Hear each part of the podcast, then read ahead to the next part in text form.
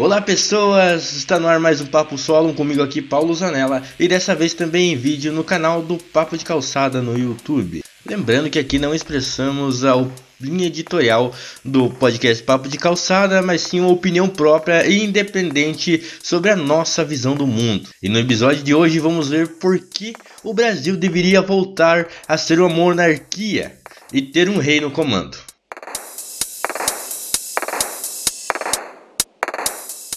Você, meu caro ouvinte, já deve ter se tocado que desde que o Brasil virou república, as coisas desandaram um pouquinho. Os nossos representantes, que são eleitos de forma democrática, uh, não estão nos representando meio que isso que tá acontecendo. E isso não é muito legal, né? E a gente já vê isso nesse último governo, que deixou de governar na pior desastre das nossas vidas, né? No pior desastre dos últimos 100 anos.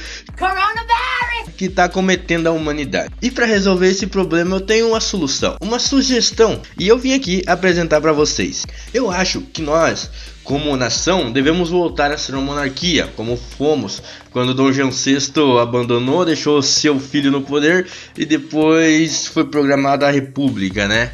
Com o Dom Pedro II. Como que deve acontecer isso? Eu não acho que deve ser um poder absolutista como era no passado, onde o rei tinha o comando de tudo e ele era escolhido de forma é, divina, né? Eu acho que a gente tem que ter um, uma monarquia mais parecida com a monarquia inglesa de hoje. A gente tem um rei que não manda muito, tem o parlamento. Claro, no caso hoje seria o Rodrigo Maia, mas nada impede de votar depois, né? pra mudar. Mas a gente devia escolher um rei, né? Um cara para ficar lá símbolo da nação e ele ser o nosso representante maior. Porque eu acho que é só isso que a galera que apoia o bolsonarismo, né, o Bolsonaro, ou o petismo do Lula, o lulismo, querem. Só querem ter o cara no comando lá, não importa o que ele faça, se ele é um bom comandante, se ele é um bom gestor da coisa pública, sem falar do Dória, né? A gente agora, o Dória estragou a palavra gestor. Puta sacanagem, é uma palavra tão boa para falar administrador, né? Administração, gestão.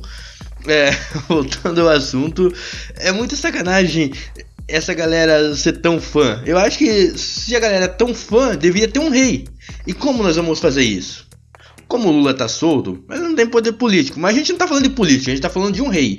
A gente vai escolher um rei. A gente vai pegar, botar o Lula e o Bolsonaro e botar a galera para votar. Mas eles não podem fazer debate falando que vai fazer isso pelo país, isso aqui, isso aqui. Não, eles não vão ter poder de mudar nada. Só de ser o representante. Só de ser o cara que vai ficar lá tipo o enfeite, né? O palhaço do rei. Ele vai ser o rei que vai ficar lá de enfeite. Aí a população vai escolher o que é melhor. Se a gente bota um cara que foi condenado por corrupção como o Lula, né?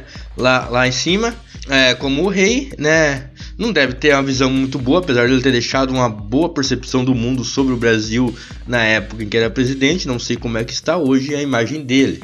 E no caso, nós iríamos elogiar um cara que já foi condenado, né? Em segunda instância, terceira, ah, vocês sabem, né? Mas como não tá todo o processo julgado, ele foi solto graças a uma. Vocês sabem lá, né? Uma canetada do STF. Mas não importaria isso, a gente teria o judiciário igual, mas ainda teria um rei.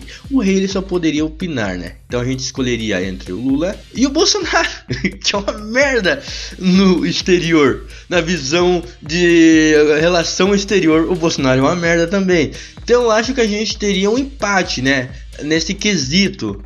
Visão do mundo sobre o Brasil pelo nosso rei.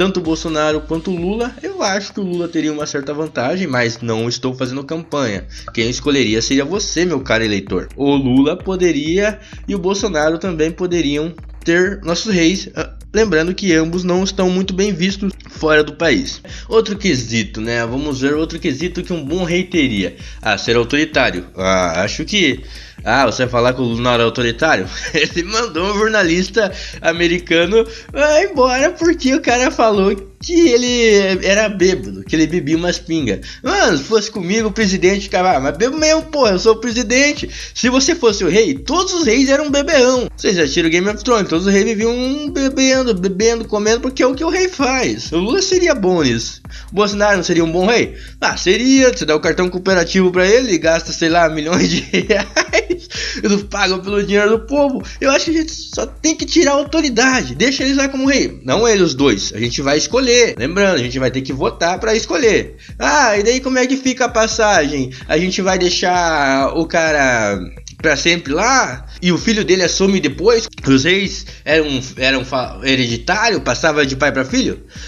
Não exatamente porque a gente teria um problema, né? Os filhos desses candidatos a rei é muito complicado, né? Lula a gente só conhece o Lulinha, né? Eu acho que dos outros a gente não ouve falar, mas Lulinha já não é um nome muito bom, né? E não, vamos dizer que o cara não é bem conhecido sobre ser rei. Claro, ele não tem toda essa parada mística de o povo ficar, ah, mito ou Lula livre e tal. Então acho que a gente teria que esse cara que fosse escolhido rei ficar até morte. Até porque se o Bolsonaro fosse escolhido e um filho ia assumir, seria o Flávio Bolsonaro, que provavelmente vai estar tá preso já. E como é que ele vai assumir? Oh, o Eduardo, oh, Lucão, Carlos, 04. Hum, já pegou muita gente, né? Então não dá. Então acho que o cara ia ter que ficar. É uma proposta, uma proposta aqui, minha, do humilde acadêmico aqui de publicidade que não manja nada de é, teoria política, ou de rei, ou de história. Então foda-se. Presta atenção. A gente coloca esse cara lá, ele fica lá até morrer. Depois que morrer, a gente escolhe outro. E provavelmente vai aparecer outros mitos. Né? O brasileiro gosta muito de mitos e, e, salvadores da pátria. Então, provavelmente vai aparecer rivais. A gente vai brigar qual que é o melhor, igual fizemos agora. Só que a gente vai colocar esse cara e não eleger ele para um poder aonde ele possa fazer alguma merda. Como a gente sabe que rolou, né? O Petrolão, o Mensalão e agora o Bolsonaro com os Laranjais e é, o pior desgoverno em meio a uma pandemia do mundo. A gente vai escolher esse cara que geralmente vai ser considerado o salvador para ser o rei, né? Quando, claro, Bolsonaro ou Lula morrerem porque eles não estão no poder. É mais fácil o Lula morrer primeiro, então eu aconselho votar no Lula. É, mas, seguindo aqui, é, quando os próximos salvadores surgirem, a gente pega, faz outra eleição e escolhe o um novo rei, logo depois que morrer, né? O rei que será escolhido agora. Então, pessoal, o que vocês acharam da ideia? Acham possível? Acham que daria certo? Acham que o Brasil precisa de um novo rei?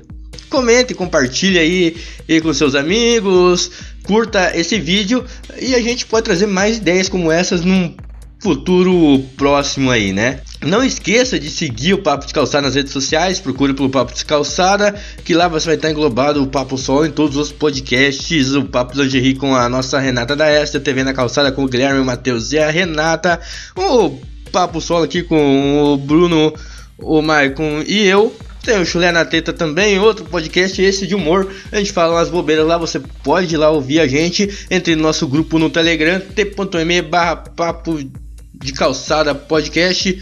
Você vai encontrar a gente lá. E lembrando que nós também estamos no Instagram, sempre tem episódio, a gente posta a capa lá e um link de direcionamento para você e pro Spotify ou qualquer outro agregador que você use. Agregador não, aplicativo. Aprendi isso hoje que você tem que falar aplicativo porque as pessoas não sabem que é agregador. Então você busca o nosso podcast e a nossa promoção que vai rolar agora.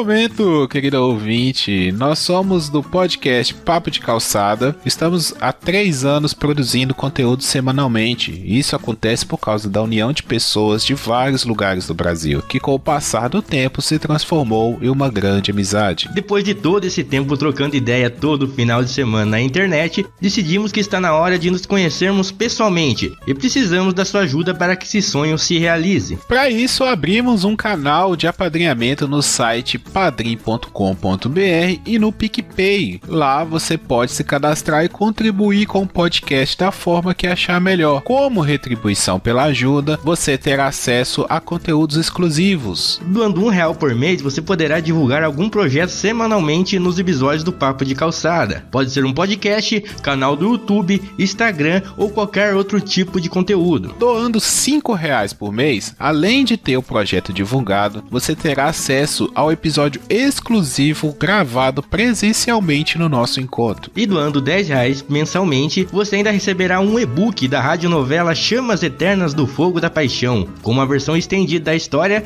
junto com um audiobook. Faça parte desse sonho, doando pelo site padrim.com.br barra papo calcada ou pelo perfil arroba papo calcada no PicPay. Todos os links estarão disponíveis no post. O nosso encontro acontecerá em julho de 2021 e essas recompensas valerão neste prazo. Desde já, agradecemos e esperamos a sua ajuda.